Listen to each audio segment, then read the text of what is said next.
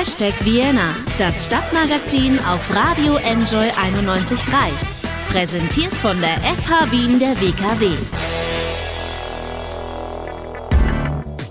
Das erste lange Wochenende in diesem Frühling liegt hinter uns, an dem wir endlich wieder im Schanigarten sitzen konnten. Zumindest, wenn es nicht gerade geregnet hat.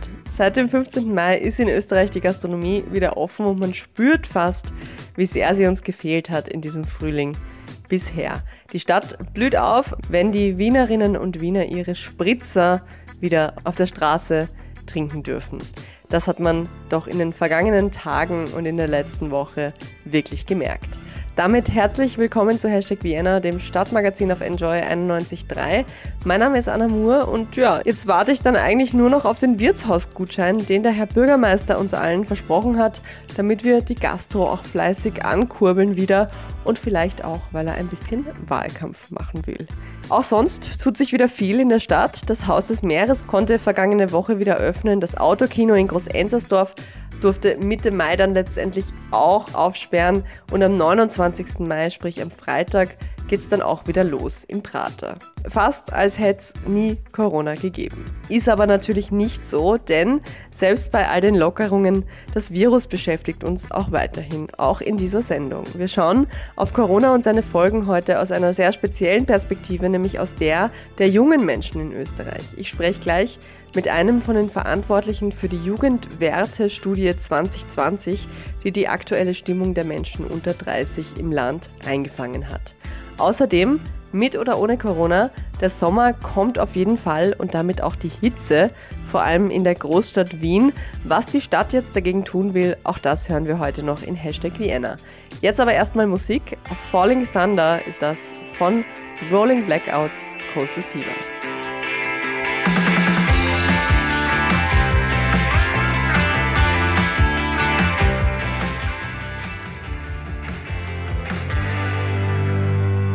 Horrorprognosen für den Arbeitsmarkt haben wir in den vergangenen Wochen dank Corona ja genug gehört. Und während sich der Arbeitsmarkt für die Gesamtbevölkerung ganz langsam und sanft jetzt wieder entspannt, bleiben die Vorhersagen für eine Bevölkerungsgruppe recht dramatisch, nämlich für die jungen Menschen in Österreich. Sie sind von der Krise am Arbeitsmarkt am stärksten betroffen. Da sind sich viele Experten einig. Die Jugendarbeitslosigkeit könnte sich aufgrund von Corona verdoppeln, heißt es.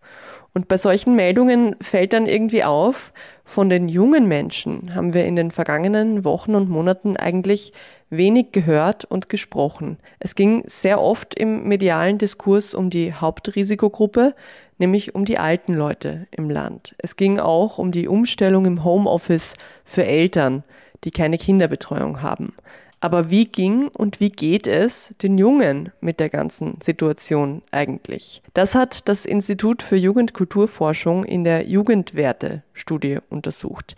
Die wird jährlich via Online-Befragung gemacht. Diesmal lag der Fokus der Befragung auf dem Thema Corona. Ich habe mit Professor Magister Bernhard Heinzelmeier, einem der Verantwortlichen für diese Studie, gesprochen. Was denken die Österreicherinnen unter 30? Wovor fürchten sie sich und was hoffen sie? Und hat sich das mit Corona jetzt eigentlich stark verändert? Es gibt gravierendste Veränderungen. Also die wichtigste ist, dass die Jugendlichen äh, ihre, ihre Freundschaftsbeziehungen ähm, verloren haben oder dass die, die, die Bedeutung der Freundschaft äh, ganz, ganz extrem zurückgegangen ist, weil sie einfach den Kontakt zu den Freunden eingebüßt haben. Also das heißt, die Freunde waren plötzlich für das Leben nicht mehr von großer Bedeutung oder von, von geringerer Bedeutung und ganz, äh, das heißt, es ist, ist deutlich rausgekommen, dass man, dass man auch äh, rein über den, über, über das Internet Freundschaftsbeziehungen nicht pflegen kann. Also das ist, äh, das heißt, die Freundschaft braucht ganz offensichtlich die, die, die, die körperliche äh, Unmittelbarkeit. Das hat man deutlich gesehen und das äh, und die zweite wichtige Aspekt, dass vor allem die unter 20-Jährigen, also das ist so diese Gruppe der 16- bis 19-Jährigen, die so, die so äh, noch zu Hause leben, wieder in einem hohen Ausmaß unter den unter die Kontrollmacht ihrer Eltern gefallen sind und das als unangenehm äh, erlebt haben. Also die Folge war, dass sie die die die die Beziehung der Jugendlichen zu den Eltern, dass die angespannter geworden ist. Also ich würde nicht sagen, dass die jetzt dramatisch schlecht geworden ist, aber ist angespannt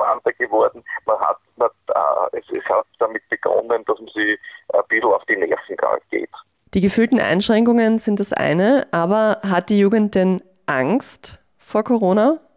Also was bei dieser Studie wirklich ganz drastisch hervor, äh, herausgekommen ist, ist, dass die Jugendlichen keine Angst vor Corona haben. Also die, die Anzahl derer, die wirklich große Angst vor Corona haben, das bewegt sich bei 5, 6 Prozent. Ja. Also das ist, äh, das ist äh, minimal. Die, die, die, die meisten sagen, äh, ja, es ist wäre unangenehm, wenn ich es wenn, wenn ich's bekommen würde. Es wäre aber für mich nicht ein dramatisches Lebensereignis. Ja. Also die äh, Grundaussage, die man treffen kann, ist, die jungen Menschen haben mehr Angst vor den Maßnahmen der Regierung als vor, äh, vor, vor dem Coronavirus selbst. Aus der Perspektive der unter 30-Jährigen erscheinen die Maßnahmen überzogen. Trotzdem ist die Grundaussage der Studie aber, so wie ich es verstanden habe, auch, die Zukunftsaussichten der Jugendlichen haben sich verdüstert. Wieso? Das kann man auch sehr klar auf den Punkt bringen. Die Leute haben deswegen eine Zukunftsangst, weil sie glauben, dass die Regierung mit ihren Maßnahmen die Wirtschaft regiert. Das ist eigentlich alles. Das, ist, das heißt, die ganzen Ängste haben die Wurzeln in einer Angst vor dem Wirtschafts vor der Weltwirtschaftskrise. Also wir haben ja tatsächlich ja das eh 80 Prozent der Leute, die sagen, sie haben Angst vor, vor, der, vor einer, einer auf, aufziehenden Weltwirtschaftskrise und, und, und ähnlich viele sagen, sie haben Angst, äh, ihren Arbeitsplatz zu verlieren. Ja? Also das sind, eine, das sind ganz massive Befürchtungen, die alle mit dem Shutdown zu tun haben. Ja? Also die Wirtschaft wird stillgelegt ja? und dadurch schränken sich meine Möglichkeiten für die Zukunft ein. Ja? Und jetzt äh, auch das ist wieder interessant. Das ist nicht kontrafaktisch, sondern das ist sehr äh, einen hohen Realitätsbezug. Die, die, die, die am meisten äh, unter Corona leiden, die die, die, die, die, größten Benachteiligungen haben, das sind die jungen Menschen. Also das heißt, es gibt also sie, äh, das Lehrstellenangebot bricht, äh, bricht zusammen, es gibt weniger Lehrstellen, die jungen Leute haben keine Möglichkeiten, ihre Pflichtpraktika zu machen, weil die Angebote zurückgehen und bei den Jungen ist die Arbeitslosigkeit am stärksten gestiegen. Also nur, dass man das sieht, die haben Zukunftsverdüsterung aufgrund der Einschränkungen im materiellen Bereich. Ja, also die haben nicht irgendwie abstrakte Ängste, sondern die haben konkrete Befürchtungen und diese konkreten Befürchtungen sind faktenbasiert. Also das heißt, die sehen, ihre Lebenschancen werden durch die Maßnahmen der Bundesregierung eingeschränkt. Die Studie hat auch ergeben, dass es Unterschiede in den verschiedenen Bildungsschichten gibt. Stichwort Klassenspaltung.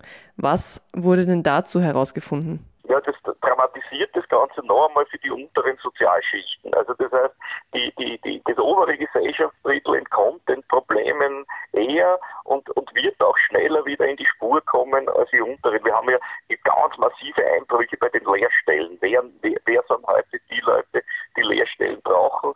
Das sind, äh, sind, sind ist die, das untere Gesellschaftsdrittel, die untere, untere Mittelschicht, die halt ihre Kinder in diesen, in diesen Ausbildungsgang geben. Das heißt, die sind doppelt davon betroffen. Ja? Also die, die, die, die sind, sind, sind, sind überhaupt die, die als erstes raus, äh, rausgeschmissen werden oder die als erstes in, Kur, in, in Kurzarbeit geschickt werden und die auch die geringsten Möglichkeiten haben, diese Phase, dass diese Phase der Einschränkung ja, zu überbrücken. Ja? Also das heißt, also der Gymnasiast aus Wien, der ins akademische Gymnasium geht, kommt aus einer reichen Familie, der hat auch ein bisschen Zukunftsangst und fühlt sich auch unwohl, ja, und der also da fühlt sich vielleicht äh, auch ein bisschen, bisschen äh, kriegt kein Praktikum und kann jetzt nicht, was weiß ich, in, in London äh, im, im Sommer zwei Monate, schlag mich tot, irgendwo äh, in, bei irgendeinem Start-up arbeiten, ja, aber das ist nicht existenziell. Für die unteren Sozialschichten wird es existenziell. Ja. Mhm. Das, äh, und, und deswegen, deswegen sind die auch besonders regierungskritisch.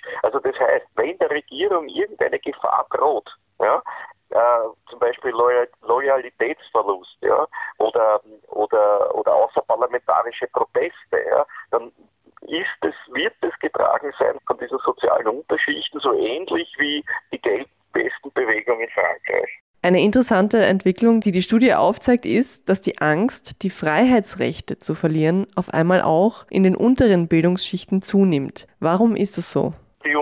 Asylgeschichten, die haben immer das, das stärker das Materielle in den Vordergrund gestellt, haben ein, eine autoritäre politische Führung weitaus weniger abgelehnt, als das die oberen Sozialschichten waren. Also für die, für die unteren Sozialschichten ist Arbeit wichtig gewesen, also dass man einen Arbeitsplatz bekommt, ist wichtig gewesen, dass man äh, gute Gesundheitsvorsorge hat, dass es Sozialtransfers gibt, wie Familienförderung und so etc. Das ist für die im Mittelpunkt gestanden und dafür sind sie auch Mensch, ja, der wenig verdient ja, und sich sehr anstrengt, ja, äh, die ganze Woche. Was ist für den wichtig, dass er sich am Wochenende mit seinen Freunden trifft, ja, dass der Benzin billig ist, dass er mit, seinem mit, mit seinem übertragenen Auto herumfahren kann und dass er, dass er interessante Events besuchen kann. Ja. Das nimmt man ihm jetzt. Ja. Das heißt, man, man nimmt die, die Bewegungsfreiheit, das ist das die, die einzigen Freiheiten, die der gehabt hat, der geistige Freiheiten hat er ja kein, weil sein geistiger Horizont nicht so weit gespannt ist. Der kann sich ja nicht zu Hause hinsetzen und sagen, er liest jetzt äh, vor dem Hintergrund dieser, dieser, dieser Krise, die wir haben, Camus, die Pest oder so irgendwas. Nicht? Also in der Bildungsdimension lebt er nicht. Und insofern spüren die die Einschränkungen am stärksten und sie sind zudem ja nicht am, am gesellschaftlichen Diskurs beteiligt. Also das heißt, die sind ausgeschlossen und das bisschen, was sie noch haben, ja, wo sie sich, wo sie das Gefühl haben, frei zu sein und sich spüren sogar zum Beispiel ins Fitnessstudio zu gehen und den eigenen Körper zu trainieren.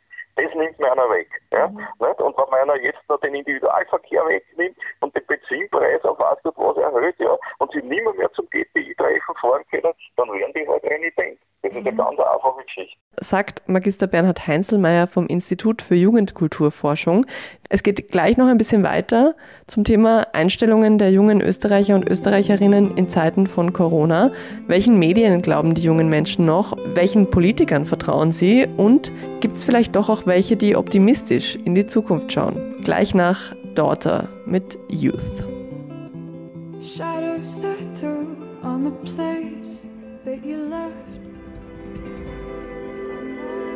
Corona und die damit einhergehenden Maßnahmen und Einschränkungen haben die Zukunft für viele junge Menschen, vor allem für jene aus den sozial schwächeren Schichten, verdüstert. Das ergibt die Jugendwertestudie 2020. Ich habe darüber mit Magister Bernhard Heinzelmeier gesprochen, der diese Studie durchgeführt hat. Und dabei kam heraus, es gibt ein interessantes Phänomen, eine soziale Aporie, eine Art Widerspruch. Während viele junge Leute die Zukunft objektiv eher pessimistisch sehen, glauben sie für sich selbst aber an eine positive Zukunft. Wie erklärt man sich das? Die subjektive Zukunftssicht ist ideologisch. Also das heißt, das ist das, was man heute in der Schule mitkriegt, was in den Medien drinnen steht. Es tritt immer wieder ein positiver Psychologe oder eine humanistische Psychologin auf, die sagt, du musst, wenn du optimistisch bist, ja, dann wird dir im Leben mehr gelingen. Ja? Also das ist die reine Ideologie. Und diese Ideologie wird von den, von den Unterklassen und der Mittelschicht absorbiert. Und deswegen besteht sowas, wir sagen immer, eine gesellschaftliche Pflicht dazu, optimistisch zu denken. Ja? Mhm. Wie löst man das Problem, dass man optimistisch denken muss, wenn man täglich den Weltuntergang, den objektiven vor Augen hat? Man löst dadurch, dass man sagt, ich werde im Leben erfolgreich sein und ich werde die Zukunft bewältigen, aber nur auf einer individuellen Ebene. Man vertraut in sich selbst, in die Welt da draußen kann man nicht vertrauen und man wird alle Widerstände überwinden. Das heißt, das ist klassisch Anrufung des Egos, Anrufung des Ich. Ja, das Ich bläht sich auf und macht sich riesengroß und, äh, und wird alle Anforderungen, alle Anfechtungen, alle Anfechtungen widerstehen und wird sie, äh, wird, wird, wird sie durchsetzen. Und die objektive Welt, die wird untergehen. Aber ich werde es trotzdem schaffen. Das entsteht aus dem, dem heraus, was ich jetzt versucht habe, ein bisschen zu beschreiben. Was steht in den Medien? Auch das trägt also zur subjektiven Einstellung der Jugend bei. Aber wie haben sich die Medien denn so gemacht in Zeiten von Corona? Welchen Medien vertraut denn die Jugend in der Krise? Hat den Kontakt zur Jugend endgültig verloren. Kronenzeitung, Österreich, heute können interessanterweise die Jugend und nicht einmal die Unterschicht mehr erreichen. Die werden, wenn sie rezipiert werden, ja, äh, folgt man ihrer Ideologie nicht mehr, sondern die jungen Menschen, die, äh, auch die in, in, den unteren Sozialschichten, fühlen sich vom, auch vom Boulevard jetzt nicht mehr vertreten. Also bisher war der Boulevard immer war, war das, was ihre ideologische Sicht auf die Welt quasi gespiegelt hat. Heute wird im Boulevard dasselbe abgewickelt durch ein bisschen einfache Art und Weise, ja, wie es in der, in der, in, in, in der gehobenen Medienlandschaft ist. Ja, also auch die, der Boulevardjournalismus reproduziert jetzt heute die Ideologie der Oberschicht. Und deswegen ist das Bündnis der unteren Sozialschicht mit dem Boulevard zerbrochen. Und jetzt, wo, wo wenden Sie die hin? Äh, Sie wenden sie einem verlässlichen staatlichen Medium zu. Ja? Und einigermaßen verlässliche staatliche Medium ist der ORF. Also der ORF war der große Gewinner dieser Corona-Krise. 75 Prozent der Jugendlichen sagen, dass, ähm, äh, dass der Boulevard äh, in Österreich nur die Angst geschürt hat und die Lage verschlimmert hat. Hingegen hat der, steht der ORF für seriöse Berichterstattung, ja, der noch dazu, das muss man sich mal vorstellen, kritischer ist im Umgang mit der Regierung als eigentlich die sogenannte freie Presse. Ja. Also das ist, da ist, ein, da ist ein Bruch passiert. Ich glaube, damit hätten die, die Macher der Boulevardmedien nicht gerechnet. Ja. Ähm, also das, das, diesen, diesen Aspekt sehen wir ganz, ganz deutlich und gibt noch was, einen Aufschwung der Qualitätsmedien, was die Bildungsschichten betrifft. Also der Standard zum Beispiel hat wahnsinnig profitiert davon, weil die Leute sagen, ja, das ist ein seriöses Medium, äh, die, die, die wägen die für und wider ab und, ähm, und, äh, und, und, und schließen sie nicht äh, bedingungslos und unreflektiert der Message Control der Bundesregierung an. Da ging es jetzt hauptsächlich um klassische Medien. Wie hoch ist denn aber der Einfluss der sozialen Medien? Auch die gelten ja vielen als Informationsquelle. Also meiner Meinung nach ist der Einfluss ähm, äh, der, der, sozialen Medien überschätzt. Äh, und zwar überschätzt im Zusammenhang mit dem, mit, der, mit, mit, mit wirklich relevanten Informationen, ja, die die Menschen für sich selbst als sozialen Medien sind Unterhaltungsmedien, ja, ein bisschen halt für die, für die, für die oberen Sozialschichten, so wie, wie, wie Twitter oder so, wo man sich halt dann ein bisschen, wo man politisiert, was früher halt am Stammtisch war, passiert halt da jetzt, ja, was sich die Leute dann entäußern können und, äh, und gehört werden. Ja. Aber die, die, die, die sozialen Medien bleiben eher was für die Unterhaltung. Ja. Und, und wenn es um ernsthafte Informationen geht, dann wendet man sich wirklich den traditionellen äh, Informationsträgern zu, denen man auch Qualität zuschreibt. Kaum mehr Zustimmung für den Boulevard, aber jede Menge Zustimmung für eine Person. Kanzler Sebastian Kurz kommt bei den jungen Menschen laut der Jugendwertestudie sehr gut an. Wieso? Ja, also der Sebastian Kurz ist neben dem ORF auch ein Gewinner dieser, äh, dieser Corona-Katastrophe. Das hängt damit zusammen, dass sich die Leute händeringend heute eine, eine respektable Person in der Politik suchen. Sebastian Kurz profitiert davon, dass die österreichische Innenpolitik qualitativ am Boden liegt. Also es gibt dort keine Bezugspersonen mehr, äh, keine positiven Bezugspersonen mehr. Ähm, es gibt dort auch niemanden, zu dem man aufblicken kann. Deswegen profitiert er, es profitiert nicht die ÖVP, profitiert Sebastian Kurz. Der hat eine Sonderstellung, der steht eben als Persönlichkeit, ja, so weit über den Gleichaltrigen, dass man ihn durchaus auch als eine Führungsfigur nehmen kann, die mich beschützt die den Staat beschützt, ja, die auch äh, die Respektabilität im Ausland hat. Ja. Also das, das kommt immer häufig vor. Kurz ist der einzige österreichische Politiker, der im Ausland sich Respekt verschaffen kann, der für Österreich steht, für den man sich nicht genieren muss, wenn er, wenn er, wenn er, wenn er vor die Kamera tritt oder vor das Mikrofon. Trotzdem wächst aber der Unmut über die Regierung im Gesamten, wie wir vorhin ja schon gehört haben sage ja, wenn der, dieser Regierung von irgendwo Gefahr her droht, dann sind das, sind, das, sind das Proteste von unten, von den Gruppen, die, die heute von diesem Staat am wenigsten profitieren und die sich auch von dem Staat am wenigsten respektiert fühlen. Das ist völlig richtig. Also wenn es bei Sebastian Kurz wo bröselt, dann sind es die unteren Sozialschichten und die untere Mitte. Ja. Also wo, wo Sebastian Kurz super dasteht, das ist so, so, die sind die oberen 50 Prozent und so, da ist das super. Was, was zu bröseln beginnt und beginnen könnte, das ist, sind, sind, sind diese, das sind die bildungsfernen Milieus, das sind die, das sind eben die sozialen, die sozialen Unterklassen. Das ist die Mitte, die untere Mitte, die sich da ein bisschen verunsichert fühlt. Also da gebe ich Ihnen hundertprozentig recht. Da, da muss er, vor denen muss er sich fürchten, weil die Leute werden renitent. Das sind nicht Leute, die dann hingehen und im Stil die FPÖ wählen. Ja? Also wenn die Massenarbeitslosigkeit, die wir heute in Österreich haben, wenn wir die nicht unter Kontrolle kriegen, ja? speziell bei den jungen Menschen, dann wird es nicht der stille Protest an der Wahlurne werden. Da wird es den Protest auf der Straße geben. Soweit muss es hoffentlich nicht kommen, aber vielleicht wagen wir zum Abschluss doch noch einen kleinen, vorsichtigen Blick in die Zukunft. Was für Erwachsene werden denn aus den Jugendlichen, die sich jetzt mit den Auswirkungen der Corona-Maßnahmen herumschlagen müssen? Werden das krisenerprobte Menschen? Werden das aufständische Menschen? Oder werden das einfach nur sehr ängstliche und auch vielleicht auch leicht zu führende Menschen? Kann man sich trauen, da eine vorsichtige Prognose abzugeben? Es wird die skeptische Generation wiederkommen, Renaissance der skeptischen Generation. Das sind, sind, werden Leute, die der Politik nicht mehr vertrauen.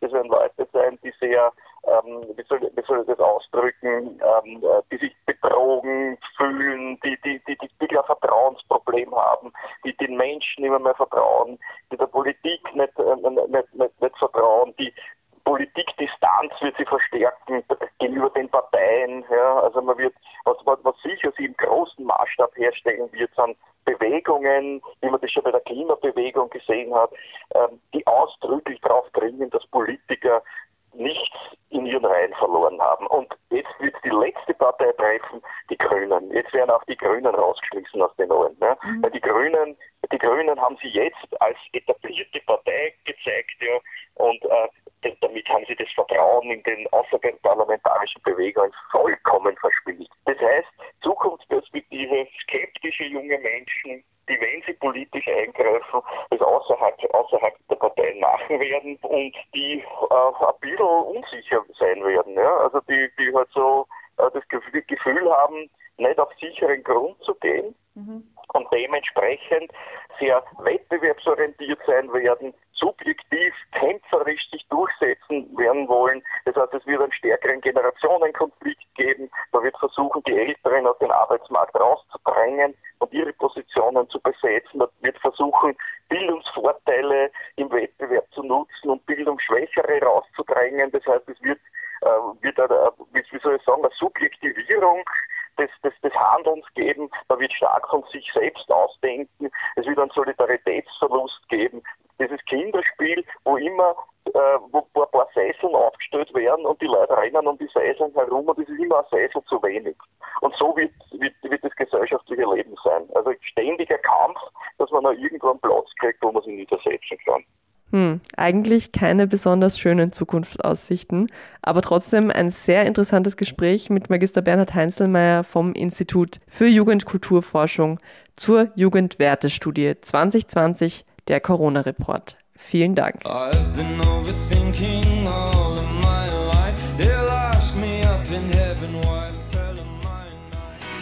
Noch fühlt es sich nicht so an, aber die Sommermonate stehen unmittelbar bevor und Temperaturen weit über 30 Grad sind in Wien an Sommertagen ja mittlerweile nicht mehr selten. Wien ist sogar, so besagt es eine Studie aus dem Vorjahr, von allen EU-Hauptstädten am stärksten von der Klimakrise und damit auch von Hitzewellen im Sommer betroffen. Was gegen die Hitze helfen könnte, wären Bäume. Die spenden Schatten und kühlen die Luft. Aber in einer Großstadt wie Wien kann man nicht überall Bäume pflanzen. Das liegt daran, dass es vielerorts Einbauten unter den Gehsteigen gibt und die Bäume deshalb einfach nicht genug Platz zum Wurzeln hätten. Man muss sich den Schatten also von woanders holen. Deshalb hat die Stadt Wien jetzt das Projekt Wiener Schatten ins Leben gerufen. Es klingt ein bisschen wie ein Gangsterfilm, der in der Unterwelt spielt. Tatsächlich soll es sich aber weit über der Erde abspielen. Denn es geht darum, Straßenzüge in der Stadt mit kreativen Ideen zu beschatten und vor der Hitze zu schützen. Bei mir am Telefon ist dazu Herr Erich Streichsbier von der MA19, der Magistratsabteilung für Architektur und Stadtgestaltung. Hallo, Herr Streichsbier. Guten Tag, Frau Moore. Gleich mal zu Beginn. Wien ist als Stadt besonders stark betroffen vom Klimawandel. Wieso eigentlich? Also eine genaue Antwort kann ich Ihnen nicht geben, weil ich jetzt nicht wirklich ein Meteorologe bin. Da müssen Sie uns auf der äh, Zentralanstalt für Meteorologie fragen.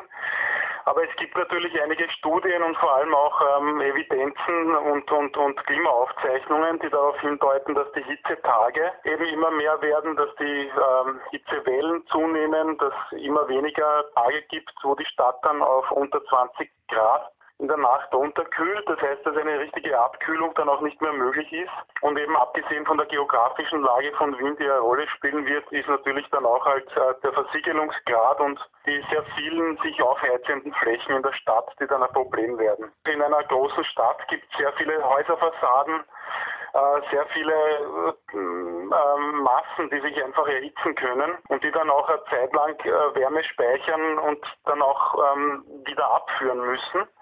Und das ist halt in der Stadtplanung äh, sicher ein Thema auch für die Zukunft, wie man mit dem umgeht. Jetzt hat man ja im Vorjahr schon vereinzelt Projekte gestartet, zum Beispiel die Kühle Meile in der Ziegergasse im siebten Bezirk. Ist der Wiener Schatten jetzt quasi als Fortsetzung von dem zu verstehen? Ah, das würde ich jetzt so nicht sagen. Ich würde eher sagen, dass das äh, in Kombination damit äh, weitergehen soll, weil die coolen Straßen auch heuer wieder äh, weitergehen werden. Es werden, glaube ich, heuer, heuer 13 umgesetzt äh, und es werden auch welche eingerichtet, die dann sogar äh, nicht temporär, sondern fix äh, eingesetzt sind. Diesmal wird ja nicht mehr jede Idee von der Stadt selber umgesetzt, sondern auch die Bürger und Bürgerinnen sind gefragt. Wie kam man denn auf die Idee mit der Beteiligung? Ja, Beteiligung, glaube ich, würde ich jetzt gar nicht so nennen, weil also wir haben schon intern Experten beteiligt, die, die diese Ideen, die wir da bringen, äh, erarbeitet haben gemeinsam. Äh, wir haben versucht, äh, uns darauf zu konzentrieren, dass das Ideen sind, die auch nach Wien passen, die irgendwie ins Stadtbild passen und die dann aufgegriffen werden können. Und da geht es darum, dass halt Menschen, wenn sie diese Ideen aufgreifen, dann auch unterstützt werden sollen, dass die umgesetzt werden. Das ist vielleicht der Punkt und es ist noch so, dass wir in, in der heutigen Zeit, also das, da geht es um Globalisierung, Digitalisierung, jetzt um, ums Klima auch, dass wir als Stadtverwaltung eigentlich äh, gezwungen sind, viel schneller als früher zu reagieren und viel flexibler zu reagieren. Das heißt, dass wir jetzt auch nicht mehr, mehr die Möglichkeit haben, dass wir jetzt mit komplett ausgefeilten Konzepten äh, agieren, sondern dass wir auch versuchen müssen, manche Änderungen einfach schneller äh, an den Mann zu bringen und zu schauen, wie wir dann mit dem umgehen und dann die Menschen, die vielleicht was umsetzen wollen, zu fördern. Es gibt ja Vorgaben, wie diese Ideen und Gestaltungsmöglichkeiten aussehen könnten. Vielleicht können Sie uns dazu ein bisschen was erzählen? Ja, es gibt halt sehr viel, was wir uns überlegt haben. Also einerseits gibt es zum Beispiel bei, bei der Verschattung von ganzen Straßenquerschnitten eine Idee, die es schon aus dem Süden gibt, dass man da Sonnensegel oder Lamellen äh, und nimmt und einen ganzen Straßenquerschnitt verschattet. Das ginge theoretisch auch äh, mit Grün. Äh, das ist eine Möglichkeit, die vielleicht Vereine aufgreifen oder den Einkaufsstraßen aufgegriffen werden könnten. Die setzt allerdings voraus, äh, dass die Häuser das und die Aufhängungen das statisch äh, aushalten. Die Idee war halt, dass man ähm, die Weihnachtsbeleuchtung, dieses Ritual aufgreift und auch in den Sommer dann äh, transponiert eigentlich. Dass man sich dann freut, wenn im Sommer dann die äh, Verschattungen aufgehängt werden. Dann gibt es zum Beispiel die Kunst- und Nach Nachbarschaftsprojekte im Grätzl. Da gibt es ein schönes Beispiel aus Christkirchen. Oder auch ein Beispiel äh, vom Dornerplatz, das vor ein paar Jahren äh, äh umgesetzt worden ist von den Künstlerinnen äh, Karin Brauhardt und Alain Tisserand von äh, Space and Place ähm, das von der Stadt, Mitteln der Stadt Wien auch finanziert worden ist. Und da geht es bei all diesen Dingen dann auch um, um die sozialen Aspekte, weil wenn man sich im Schatten irgendwo treffen kann und den öffentlichen Raum einmal anders nützt, als man das normalerweise macht, dann hat das einen großen Impact auch darauf, wie Leute über den öffentlichen Raum denken. Und das kann zu Bewusstseinsänderungen auch führen. Und wie man jetzt in der Corona-Krise sieht, ist der öffentliche Raum sehr wichtig und er sollte möglichst nutzungsoffen sein und wir müssen ein bisschen von dem wegkommen, dass es halt nur ein reiner Verkehrsraum ist, wo man von A nach B geht oder fährt. Es gibt dann noch die Schattenkarte noch. Man kann auch äh, als, als, Bürger fragen, ob man, wenn der Gehsteig breit genug ist, ob man im Schatten irgendwo eine Bank aufstellen äh, kann. Dann gibt es noch die Parklets, wo Privatpersonen nicht kom kommerzielle Aufenthaltsflächen einreichen können in der Parkspur. Das ist auch eine sehr nette Möglichkeit, ähm, auch fürs Grätzl und fürs Miteinander. Und dann haben wir zum Beispiel noch äh, Leichtkonstruktionen drinnen, wo die begrünt werden können. Das ist auch etwas, was, was es so in Wien noch nicht gibt, was ich in anderen Städten aber schon gesehen habe. Und auch andere Produktideen äh, sind in dem Wiener Schatten drinnen, äh, die wir in Zukunft anstreben, umsetzen wollen. Und wir hoffen natürlich auch, dass äh, verschiedene Betriebe, äh, weil wir diese Sachen so neu sind, dass die noch nicht gibt, dass verschiedene Betriebe vielleicht auf die Idee kommen, da auch da oder dort einmal ein einfaches Produkt auf den Markt bringen, das man dann auch leicht montieren kann, weil jetzt muss das momentan eher noch angefertigt werden. Gibt es bestimmte Voraussetzungen, die gegeben sein müssen, damit ich so ein Projekt ähm, als Privatperson in meiner Straße umsetzen kann? Sie haben jetzt vorher schon gesagt, Einkaufsstraßen oder Grätzelorganisationen oder Vereine. Aber wenn ich das allein umsetzen will, muss ich dann, also als einzelner Hausbesitzer, muss meine Straße besonders stark von der Sonne äh, beschienen sein? Brauche ich das Einverständnis von all meinen Nachbarhäusern? Oder geht das einfach so auch in jeder Straße, in der ich das haben möchte? Also wie sehen da die Kriterien aus? Was muss gegeben sein, damit man so einen Antrag stellen kann? Na, grundsätzlich ist es so, dass wir ja nicht für jede erdenkliche Situation äh, Regeln machen können, weil es ganz unterschiedliche Settings und Konfigurationen gibt. Und man geht natürlich davon aus, dass nur jemand sich einen Schatten macht, für den das dort auch Sinn macht. Ja. Also es wird keiner hergehen und sagen, ich nehme diese Mühe in Kauf und das Geld in die Hand, um einen Schatten zu machen, den ich eigentlich nicht brauche. Also für gewöhnlich werden das äh, Lokale sein, Vereinslokale vielleicht in Erdgeschosszonen oder es wird bei Parklet sein oder es wird äh, sein, dass ein Einkaufsstraßenverein vielleicht sagt, sie möchten ihre Straße, ihren Straßenquerschnitt verschatten und ähm, all diese Initiativen würden wir dann unterstützen. Was wer ähm, dann einreicht, ja, das können wir so auch nicht sagen, weil das ist ja jedem, jeder Privatperson dann überlassen, ob er sich an diese Ideen hält oder ob er das ein bisschen anders macht. Da müssen wir erst schauen, äh, was da von den, von den Menschen auch kommt. Wie sieht es denn mit der Finanzierung aus? Bleibt die den Leuten, die das machen wollen, dann selbst überlassen? Das ist jetzt grundsätzlich schon so. Es ist aber auch so, dass wir, dass uns bewusst ist, dass man wahrscheinlich da auch äh, finanzielle Anreize setzen wird müssen.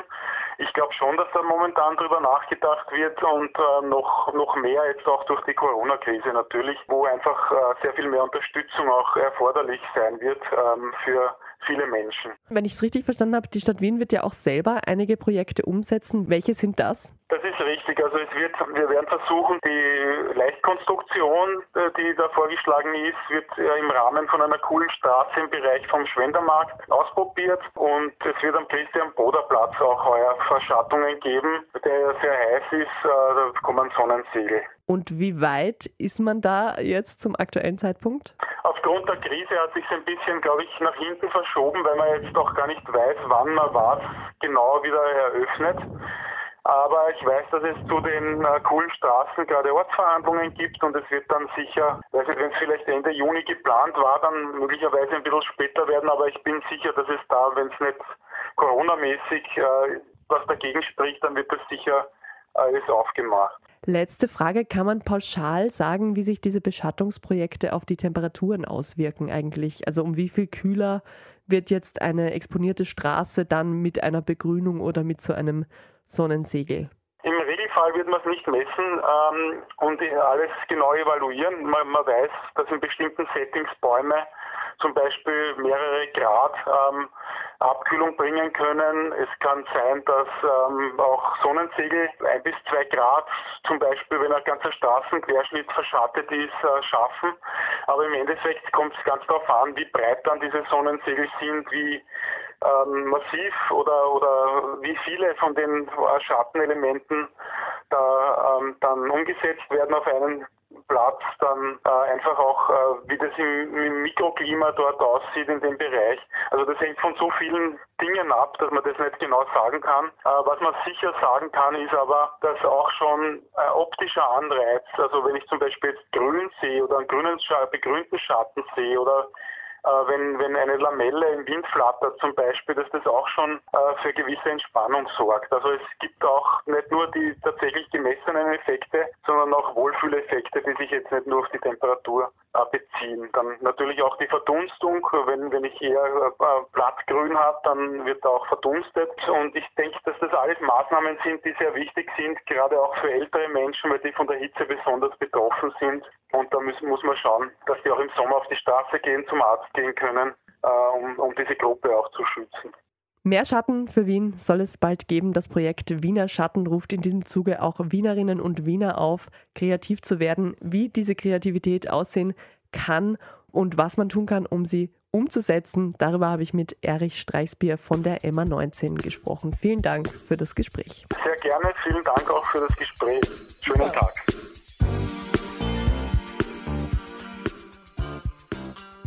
Wenn die Hitze sich so cool anfühlt wie in Falkos Musik, dann hätte ich ja auch gar nichts dagegen. Aber sind wir uns ehrlich, so bei 36 Grad über den Asphalt stapfen, das ist nicht lustig. Ich bin gespannt, wie viele neue Schattenspender sich die Wienerinnen und Wiener einfallen lassen und wie viele sie umsetzen werden für das Projekt Wiener Schatten, das ab jetzt läuft. Wer Ideen hat und sich informieren will, es gibt da eine recht umfangreiche Broschüre, die findet man auf der Website der Stadt Wien, wien.gv.at unter dem Reiter Stadtentwicklung. Dazu kommen auch noch, wie vergangene Woche bekannt wurde, diesen Sommer 22 neue temporäre coole Straßen in ganz Wien verteilt. Da dürfen dann zwischen Ende Juni und Ende September keine Autos durchfahren und es wird Sprühnebel zum Abkühlen und zusätzliche Sitzgelegenheiten geben. Und das war's auch schon wieder mit Hashtag Vienna, dem Stadtmagazin auf Enjoy 91.3. Mein Name ist Anna Moore. Ich bedanke mich fürs Zuhören an dieser Stelle. Nachhören geht auch. Die Sendung gibt es als Podcast auf unserer Website wien.enjoyradio.at, auf Soundcloud und überall, wo ihr sonst eure Podcast hört. Ich sage Tschüss auch an die Hörerinnen und Hörer in Niederösterreich und Burgenland, denn auch dort kann man uns neuerdings hören und zwar über DAB+. Phoebe Bridgers macht jetzt noch den Abschluss mit ihrem Song Kyoto. Tschüss, ciao, baba, bis nächste Woche.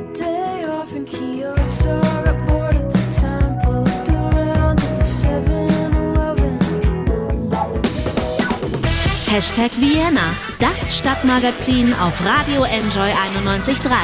Jeden Montag von 11 bis 12 auf Radio Enjoy 91.3.